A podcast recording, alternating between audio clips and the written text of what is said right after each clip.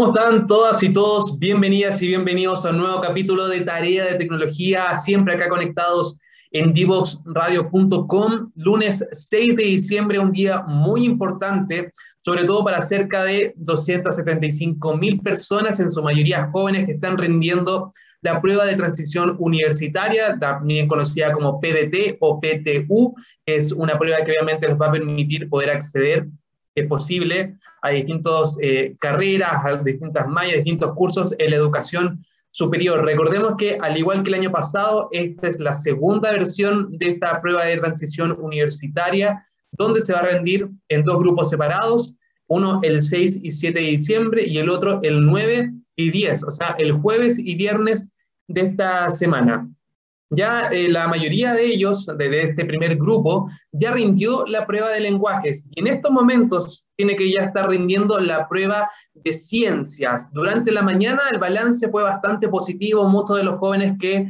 salieron después de rendir la prueba de comprensión lectora indicaron que la prueba era mucho más eh, interpretativa en comparación a la PSU, por ejemplo, eran preguntas ya un poco más de análisis, de, comprensión lectora, como bien dice su nombre, y no tanto de memoria, de tener que aprenderse términos un poco más complicados o de poco uso, sino que eran muchos textos más interpretativos, mucho más cercanos, y obviamente eso es parte del trabajo que está llevando a cabo la Universidad de Chile, el DEMRE y también el Mineduc, para que este tipo de pruebas de admisión tengan que ver mucho más con las habilidades de los estudiantes, más allá de su capacidad de memorizar términos, de comprender cierta eh, terminología que no es tan familiar ni tampoco tan habitual. Por lo tanto, es obviamente algo positivo que se está destacando no solamente a nivel nacional por los propios postulantes que están vendiendo esta prueba, sino también a nivel internacional. Queremos hablar un poco sobre ese tema, sobre innovación educativa, porque obviamente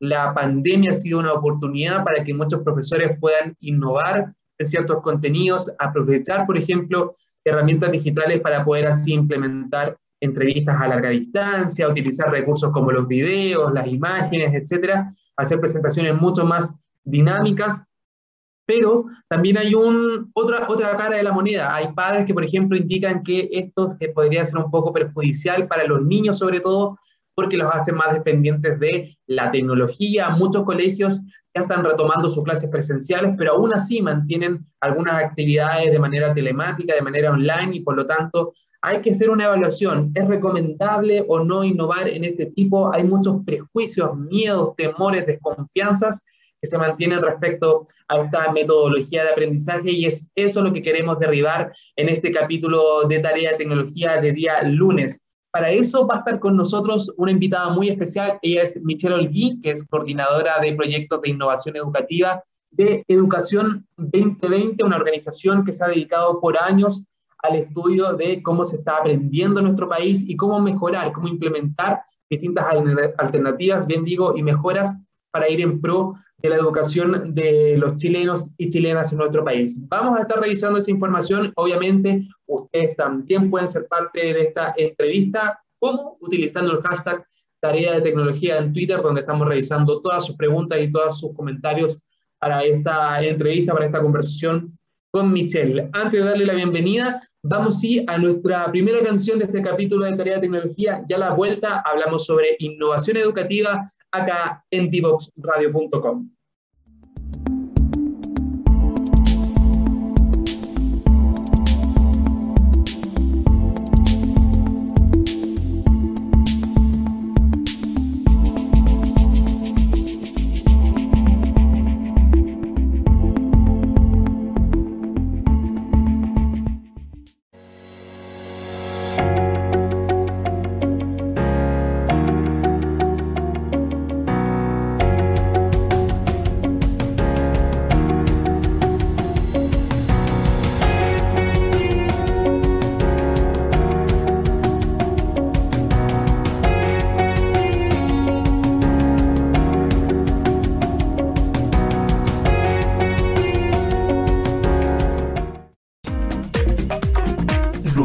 fuera. Conversaciones de cultura, sociedad y personas con Pablo Reyes. Cada lunes y miércoles a las 9 de la mañana en Frecuencia Menética. Somos Divoxradio.com. estamos de regreso acá en Tarea de Tecnología, siempre conectados en divoxradio.com para hoy hablar sobre innovación educativa. ¿Qué se entiende por innovación educativa? Porque muchos deben pensar, ah, claro, con la pandemia, esto de hacer clases telemáticas, aprovechar al máximo las plataformas digitales, puede ser una arista de innovación educativa, pero hay varias. Hay otro que tiene que ver también con la aplicación de metodologías, con los estudiantes, el rol que tienen no solamente en la sala de clases, sino también afuera de sus colegios, de sus establecimientos. Bueno, de eso vamos a estar hablando esta tarde para eso damos la bienvenida a nuestra invitada del día de hoy. Ella es Michelle Olguí, coordinadora de proyectos de innovación educativa de Educación 2020. Michelle, muchas gracias por estar con nosotros esta tarde acá en Tarea de Tecnología. Muchas gracias por la invitación. Primero que todo, para que la gente que tenga una referencia ahora que está conectada a la radio, cuéntanos qué entiende Educación 2020 por innovación educativa, que sabemos que es uno de los pilares fundamentales en el trabajo que tiene este organismo. Oye, hiciste una tremenda descripción de nuestra, de nuestra definición, porque efectivamente uno puede entender innovación eh, educativa con estas tecnologías que uno va agregando, ¿no?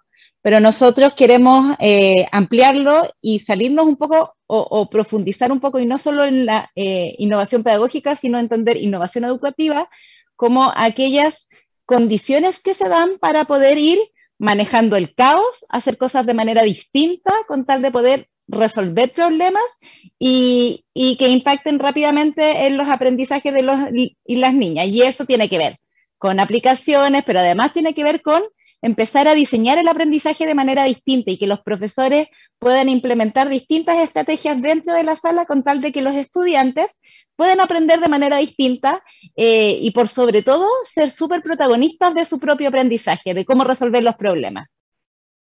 Michelle, tú hablabas de condiciones. ¿Cuáles son las condiciones óptimas entonces para poder innovar dentro de la metodología de aprendizaje, más allá del uso de las tecnologías, que es un poco lo que se ha vuelto más en auge durante el último tiempo, obviamente debido a la pandemia? Por sobre todo, eh, y más allá de una infraestructura super power o pantallas súper bacanes o tablet, eh, que si bien nos dimos cuenta que eran necesarios, no es lo que sustenta, es primero que los profesores y las profesoras tengan una creencia absoluta de que los estudiantes son capaces de aprender en cualquier contexto y eso nos permite tener una mentalidad incremental, una capacidad de que los estudiantes crean en sí mismos. Luego de eso, profesores con una formación constante eh, en innovación, en, en cómo funciona el aprendizaje, en aprendizaje colaborativo, y finalmente, eh, y sin duda, generar los espacios de liderazgo dentro de los equipos directivos que sean capaces de sostener una innovación educativa dentro del aula y tener estos liderazgos intermedios, ¿no? Ese profe que es super power, eh, poder ponerlo con ciertos roles y tareas que puedan sostener eh, las condiciones que se van requiriendo para que los estudiantes vayan aprendiendo más y mejor. De ahí tener creación, tener creatividad y tener pasión, como por ejemplo poder generar las condiciones o los momentos que los profesores puedan trabajar juntos, diseñar en conjunto, mezclar las asignaturas, mezclar los cursos, eh, cuidando los aforos necesarios, por supuesto. Michelle, uno de, los temas que, hemos abordado y profundizado mucho eh, durante los capítulos anteriores de Tarea de Tecnología es quizás la necesidad de modernizar las mallas curriculares de pedagogía. Si bien innovar tiene que ver con esto de lo nuevo, de aprovechar, por ejemplo, las instancias donde están los estudiantes, más allá de si son niños o jóvenes, sino, por ejemplo, el uso de las redes sociales con fines pedagógicos, el poder aplicar eh, distintas herramientas digitales que están disponibles, que muchas veces son gratuitas, pero que se desaprovechan o que no se están sacando como al 100% provecho para fines eh, educativos. Pero eh, muchas carreras de pedagogía en matemáticas, por ejemplo, en lenguaje, quizás no tienen asignaturas que tengan que ver con el conocimiento de estas alternativas digitales, con el poder saber que es TikTok, por ejemplo, eh, que es Instagram, o eh, aprovechar otras alternativas como Zoom, como Google Class, etc. ¿Cómo podemos dar ese paso? ¿Qué, qué, cómo se está avanzando para que los profesores tengan conocimiento de esto, más allá de las mallas curriculares, o se está presionando también, por ejemplo, al Ministerio de Educación o al DEMRE o a otra entidad para que se responsabilice y también se encargue de esta tarea que, es un desafío que todavía está pendiente. Yo creo que la presión vino por sí sola. A todos nos tocó aprender a manejarnos en todas las redes sociales y todas las plataformas que hubiera. Y los primeros que se pusieron ahí a tono eh, eran los profesores. Em, era súper doloroso escuchar que decían volvamos a clases cuando los profes estaban full clase a distancia, con letreritos, con Facebook, eh, usando todos los mecanismos, WhatsApp. Eh, entonces ellos fueron los primeros. Y sin duda, eh, la pandemia nos dio esta bofetada y las universidades tienen que ponerse las pilas y probablemente están en, reestructuración de las mallas curriculares. Yo sé de un par de universidades que han tenido diálogos con nosotros en, modernizarnos, ¿no? En modernizarnos desde, desde la educación inicial de los docentes, porque claro, jamás habíamos pensado que teníamos que pensar más allá de la metodología de cómo enseñar lenguaje y matemática, sino de que ahora tenemos que pensar en qué aula estoy, para qué audiencia voy a hacer mi clase, si mi estudiante está a distancia, si no está a distancia. Y también proporcionarlo como una, como una oportunidad, ¿no? Ahora, yo sé, todos hemos buscado la posibilidad de poder estudiar algo fuera de Chile sin tener que movernos, los adultos. Eh, y los estudiantes también están teniendo esta oportunidad como de encontrarse en espacios eh, distintos, pero además que pueden propiciar igualmente el aprendizaje. Claro, porque por ejemplo, eh, nosotros habíamos hablado anteriormente de que quizás psicopedagogía es una de las ramas de, la pedagogía que está más cercana a esta idea de conocer el escenario digital en el cual se desenvuelven los estudiantes, pero las tradicionales pedagogías como, no sé, música, arte, lenguaje, historia, etcétera, no están tan familiarizadas con el uso de este tipo de redes y también aprovecharlas.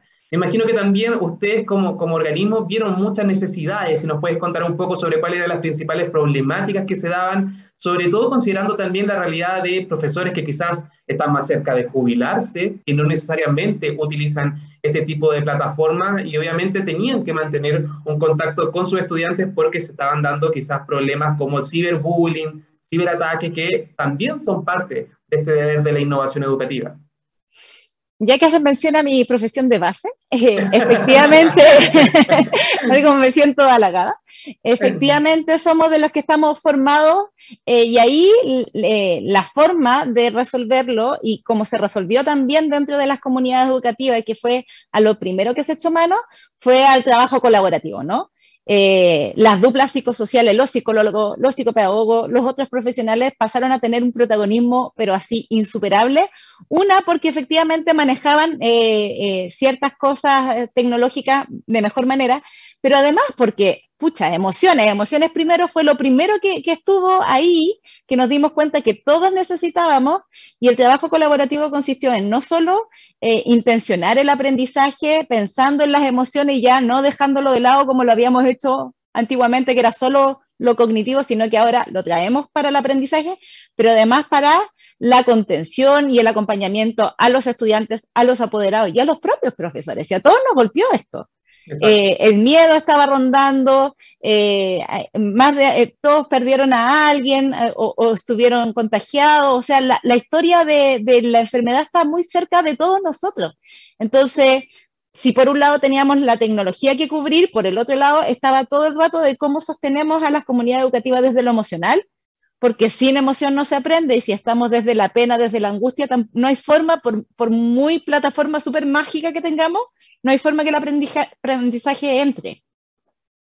Michelle, y ahora que ya los colegios, por ejemplo, están desconfinando, se están retomando las clases semipresenciales, muchos, o con la presencialidad 100%, en otros dependiendo obviamente de las condiciones sanitarias, se, se, está proponiendo más innovación, el, por ejemplo, mantener muchas de las enseñanzas que dejó este confinamiento, estas clases telemáticas, el, tema de, por ejemplo, aprovechar eh, Zoom o hacer entrevistas para que los estudiantes tengan contacto con quizás, no sé, autoridades o con representantes, con académicos también. ¿Cómo se puede, por ejemplo, eh, innovar ahora que ya la pandemia quizás está un poco más flexible el tema educativo en cuanto a que se puede asistir a clases, se puede ir al colegio, obviamente con los recuerdos sanitarios necesarios?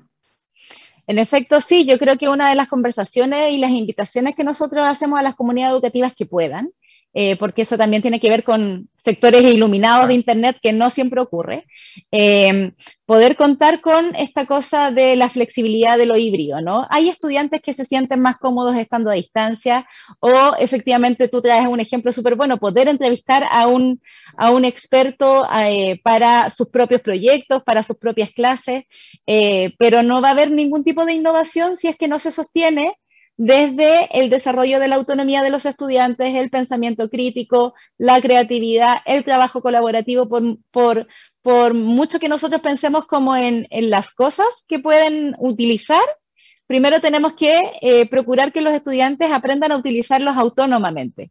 Y no desde que nosotros les digamos, ya, ahora indagación con esto, sino que efectivamente ellos tengan la capacidad de saber, ok, en el proceso de indagación, no de aprenderme algo de memoria, ¿no? Sino de un proceso de investigación, eh, tengo todas estas herramientas para poder utilizar y poder elegir y saber qué, beneficio le trae una, qué beneficio le trae la otra y luego eh, generar puro aprendizaje colaborativo, que es lo que finalmente les va a sostener eh, el aprendizaje y las decisiones a lo largo de su vida.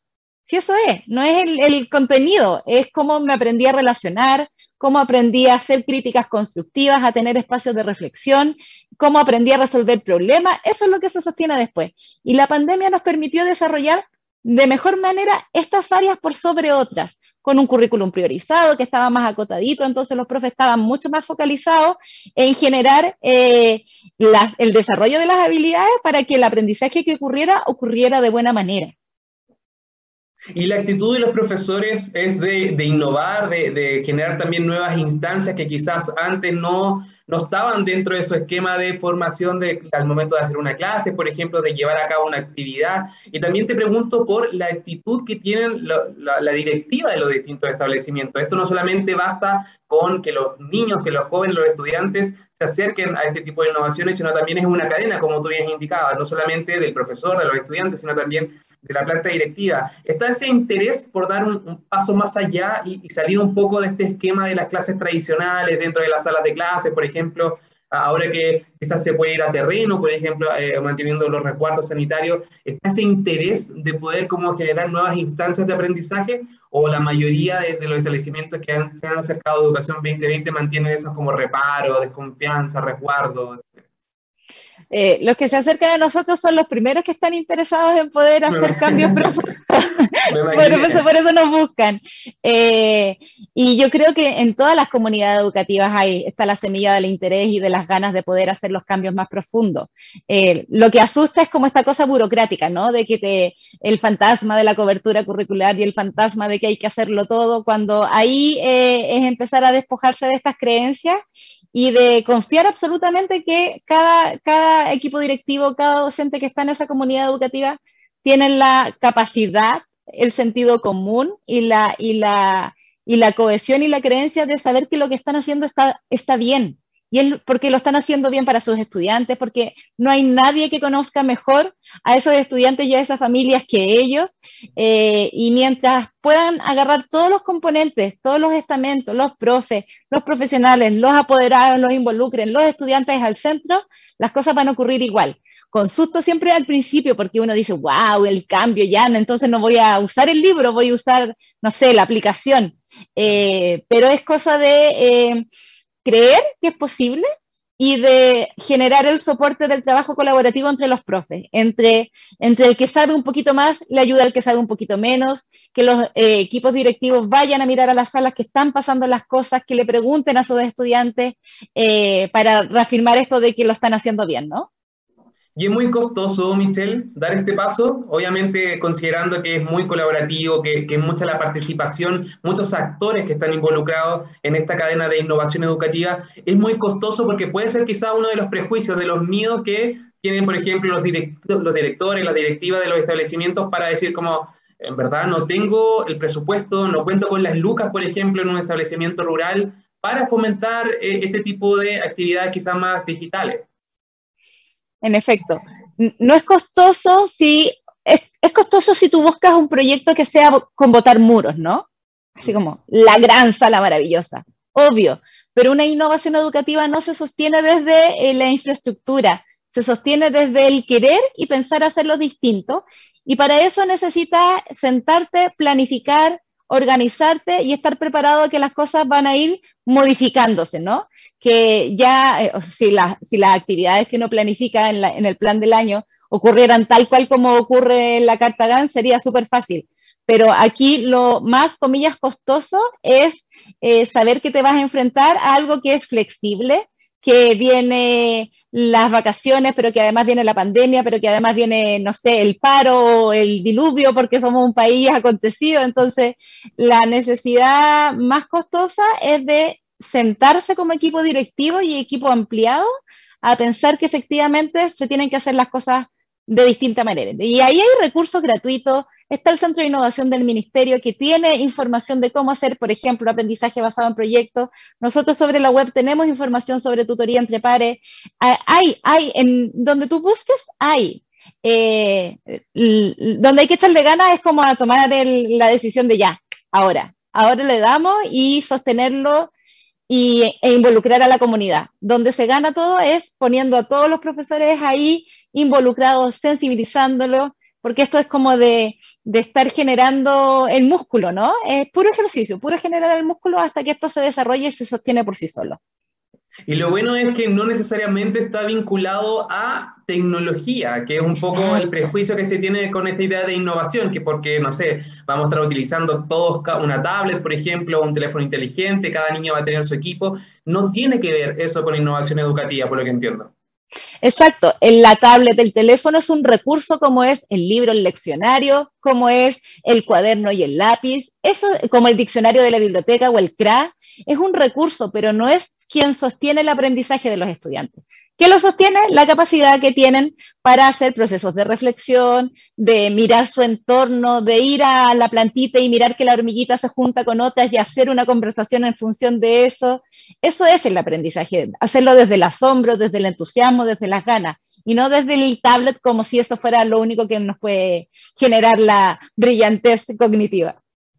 Excelente, Michelle. Ese es el llamado entonces de Educación 2020 también. Yo creo que en general, a atreverse a innovar, a conocer las alternativas que están disponibles y obviamente sacarle provecho en pro del conocimiento, del aprendizaje de todos los estudiantes y también de la comunidad educativa en general. Hay hartas preguntas, Michelle, que están llegando, muchas por Twitter, sobre todo de profesores que nos están escuchando a esta hora de la tarde, pero llegó el momento de saludar a Diatec, que nos permite semana a semana estar al aire acá en Divox radio.com. Pongan mucha atención todas las personas que están conectadas a esta hora a la radio, porque si necesitan, por ejemplo, un soporte tecnológico para sus flujos de trabajo o quieren tener mayor visibilidad en tiempo real de tus indicadores de la empresa, pueden hacerlo, pero basándose en metodologías ágiles en desarrollo de sistemas que en Diatec conceptualizan, diseñan y desarrollan gracias a sistemas web a tu medida Piensa en grande y ellos lo pueden hacer realidad. Conversa sobre tus planes y avancen juntos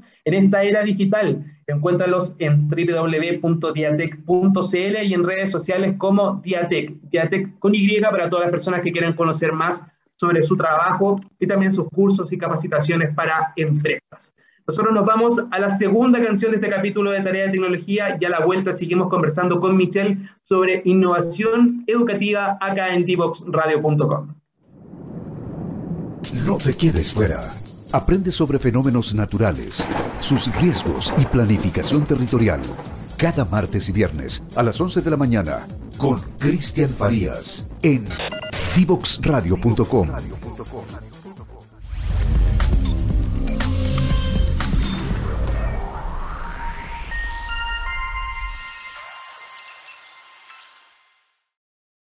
No te quedes fuera.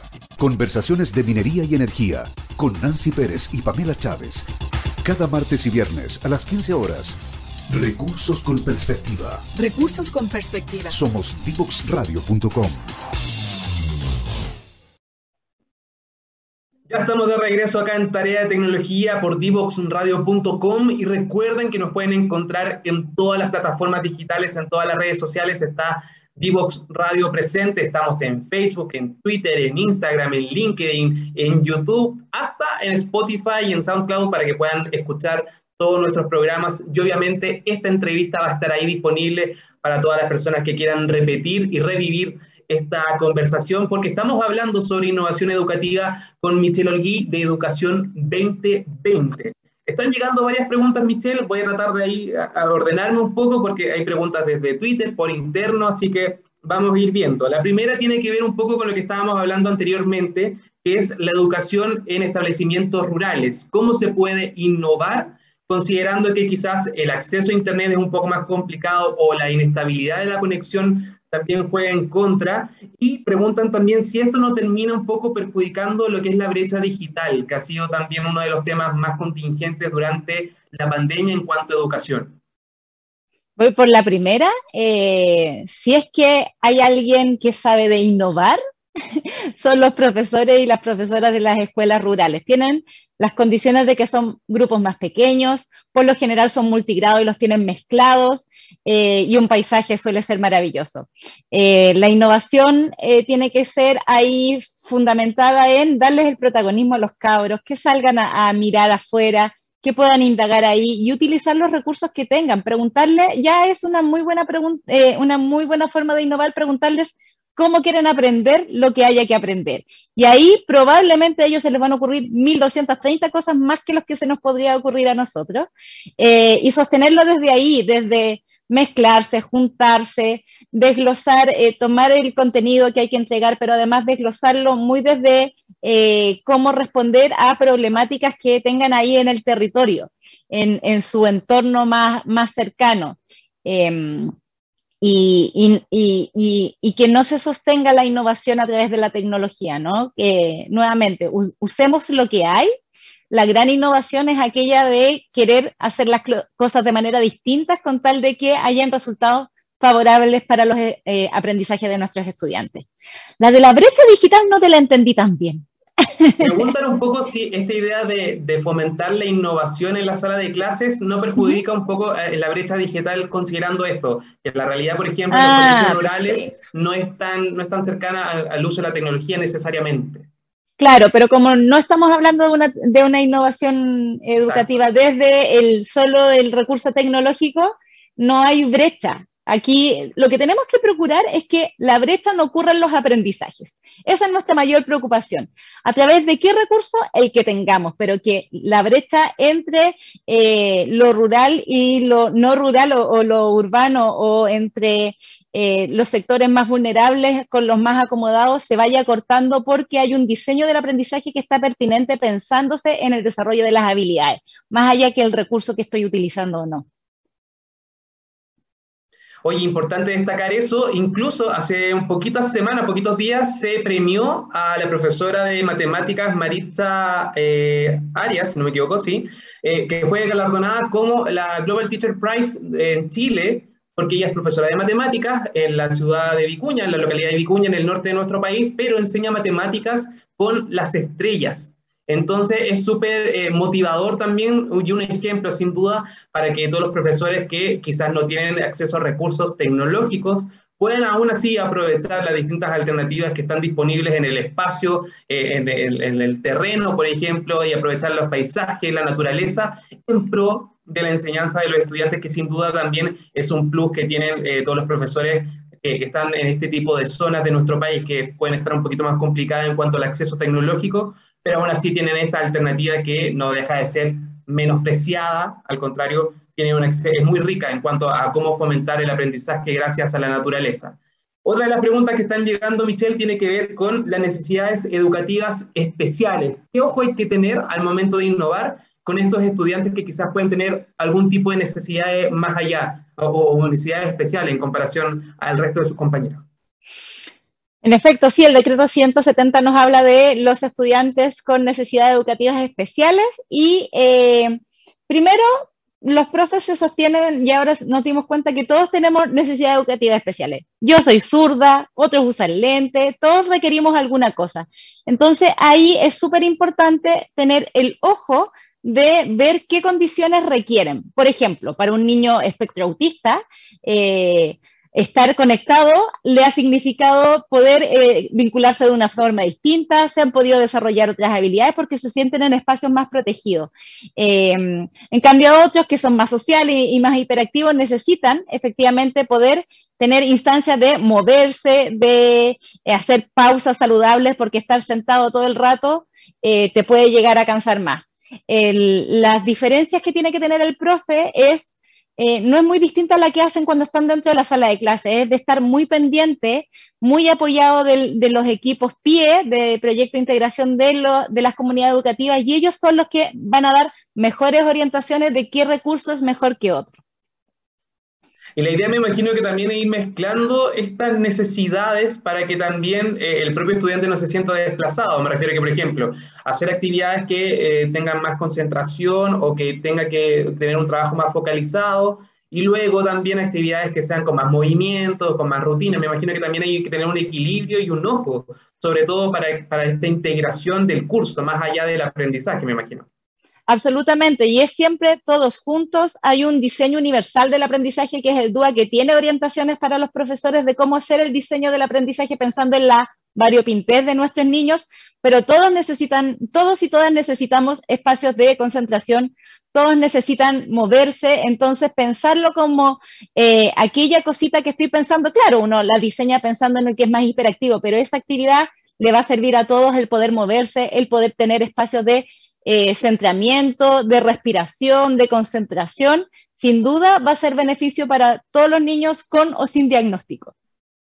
Michelle, ahora pensando en el uso de las tecnologías, hay algunos padres que mantienen ciertos prejuicios respecto a la cantidad de horas, por ejemplo, que tienen que estar los niños conectados a Internet, a plataformas digitales.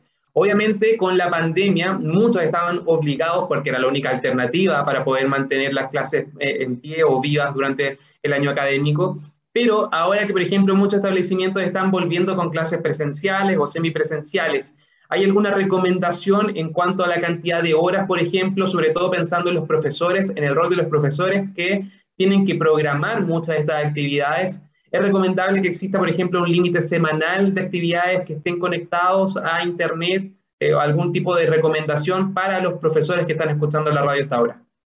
Desde, particularmente desde las neurociencias vinculadas a la educación, se recomienda que sea súper cruzado con el ciclo vital. Depende de la edad, es la cantidad de horas de exposición que debería tener un niño o una niña de navegación y de, de, esta cosa como de interacción más virtual.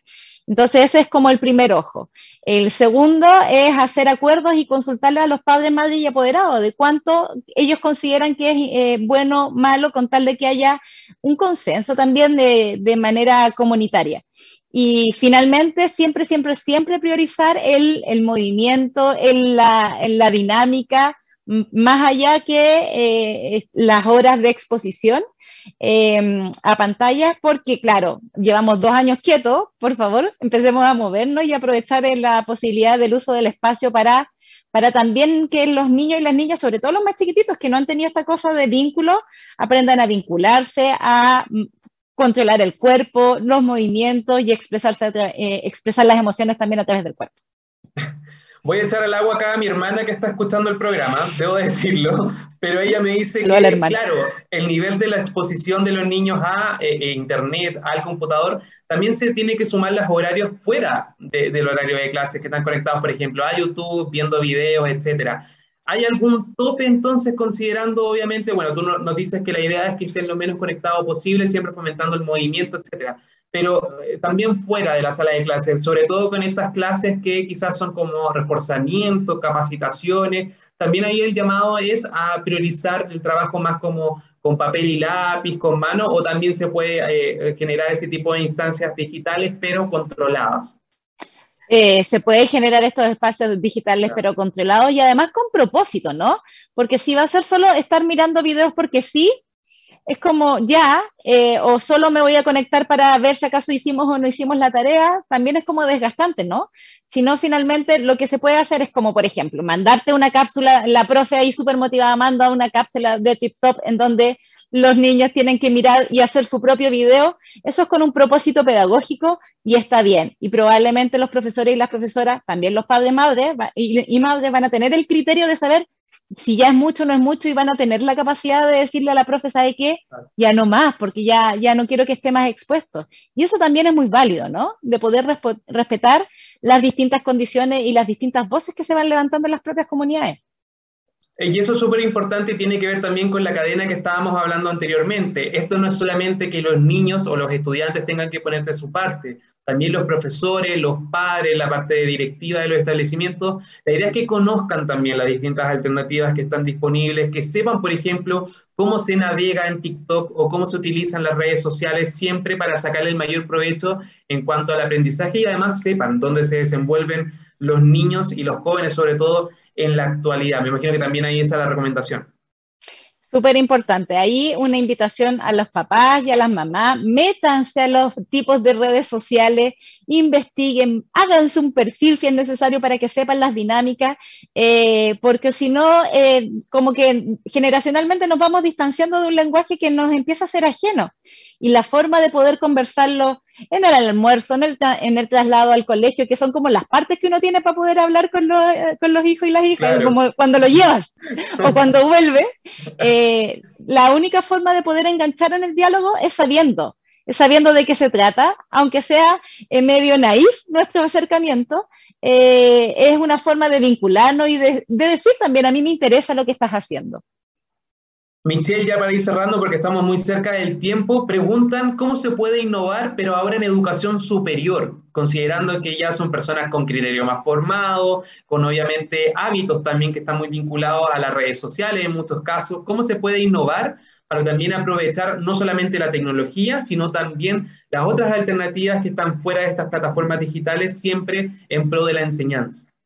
De la misma forma, el aprendizaje es transversal, el cerebro es plástico, por lo tanto podríamos seguir con el programa redundando, pero es de la misma forma. El aprendizaje y la innovación educativa se sostienen con las mismas condiciones, derribando las mismas creencias y poniéndole la misma motivación e interés por aprender.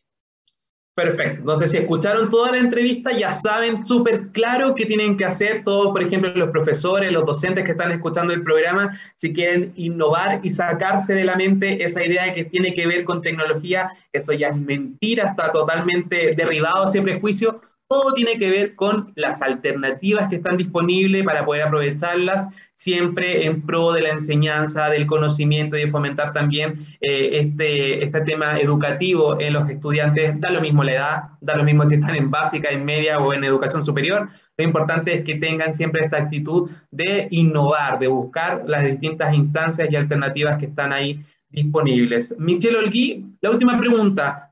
¿Cómo se puede tomar contacto con la gente de Educación 2020, por ejemplo, si se quiere resolver un tema parecido o si se quiere, por ejemplo, buscar consejos para eh, implementar eh, mecanismos de innovación? www.educacion2020.cl y educacion2020.cl en todas las redes, Instagram. ¿En, la misma en que están ustedes? Nosotros también estamos. Perfecto, sí, estamos. Yo estaba revisando y hay harta información y material súper didáctico e interesante para todas las personas que quieran también profundizar en este tema de la innovación educativa y también de otros pilares que se están fomentando ahí en educación 2020, así que es súper fácil, educación2020.cl, ahí está el sitio para que puedan revisar todo este contenido. Michelle Olguí, coordinadora de proyectos de innovación educativa de Educación 2020, muchas gracias por estar con nosotros esta tarde en Tarea de Tecnología y de verdad fue un gusto conocer también parte de tu trayectoria, de tu trabajo y también de cómo se está fomentando esta innovación educativa en el país. Muchas gracias a ustedes por la invitación, lo pasé increíble, cuando quieran vuelvo acá a la radio. Perfecto, la vamos a tener ahí en carpeta, en agenda, te vamos a llamar muy pronto también. Nosotros nos vamos al último, al último video musical de este capítulo y a la vuelta la, la tarea para la casa y así cerramos este capítulo del día lunes. No te quedes fuera. Conversaciones de cultura, sociedad y personas con Pablo Reyes. Cada lunes y miércoles a las 9 de la mañana en Frecuencia Menética. Somos divoxradio.com.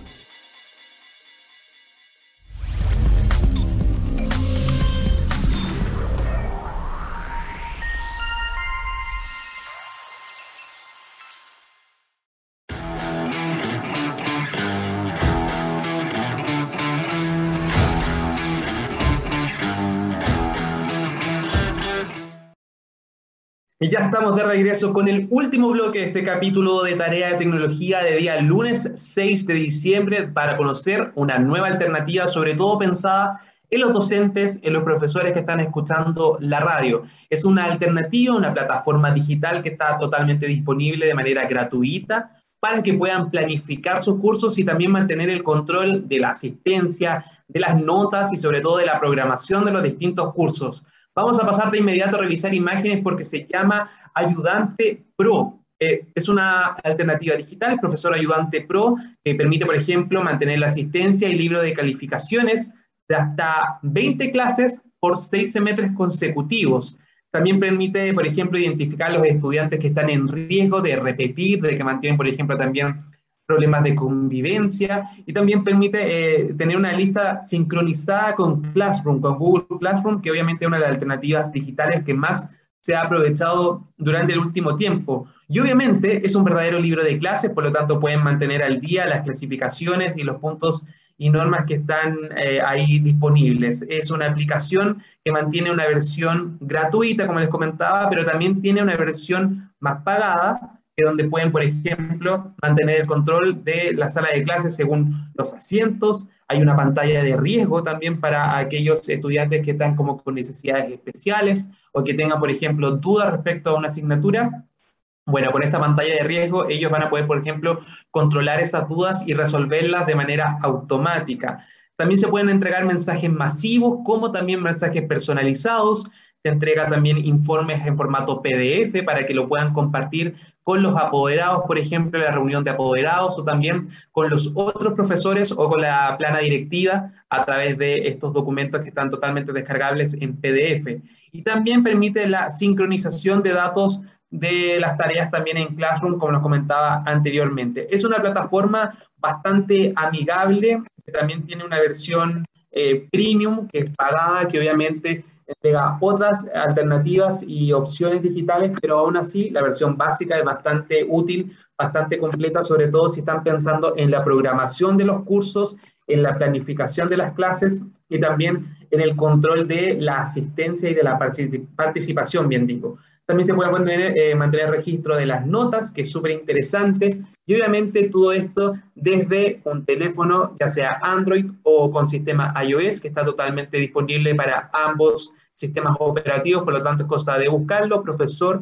Ayudante Pro se descarga y se puede utilizar de manera libre y obviamente si prefieren la versión pagada pueden tener muchas más opciones, pero es una excelente alternativa, sobre todo entonces si están buscando cómo mantener el control de la asistencia, muchas veces sobre todo con estas clases online que son a través de Zoom, a veces cuesta saber quiénes están presentes, quiénes no, o a veces identificarlos por el nombre también puede ser una tarea un poco engorrosa, al menos con esta aplicación ustedes pueden ir seleccionando claramente qué estudiante está presente y cuál no, pueden mandar mensajes directos también, por ejemplo, repartir eh, material educativo, clases, eh, asignaturas, eh, tareas también lo pueden hacer a través de esta plataforma y sobre todo lo bueno es que va generando eh, gráficas, algunos índices para que puedan ir viendo cuáles estudiantes están en riesgo de repetir por inasistencia, por ejemplo, o si el promedio está dando rojo, tiene complicaciones para poder avanzar.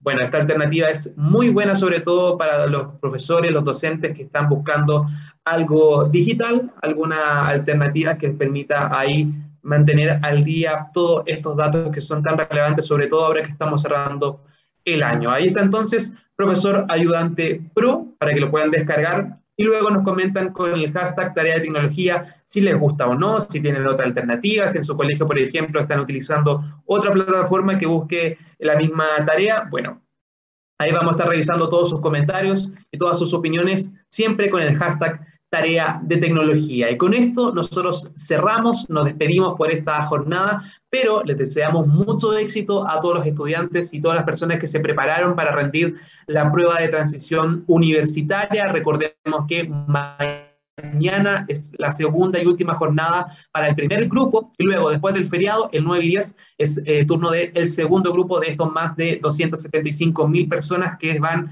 a rendir este examen que es crucial, sobre todo si quieren estudiar en la educación superior. Con mucho éxito entonces le deseamos a todas estas personas que se van a preparar o que ya se están preparando para rendir este examen. Y también un saludo gigante para todas las personas que se conectaron esta tarde y que nos acompañaron para conocer un poquito más sobre innovación educativa. Nosotros nos vemos el próximo lunes porque el miércoles es feriado, así que nos vemos el próximo lunes nuevamente acá en Tarea de Tecnología, siempre conectados en divoxradio.com. Que tengan una excelente tarde.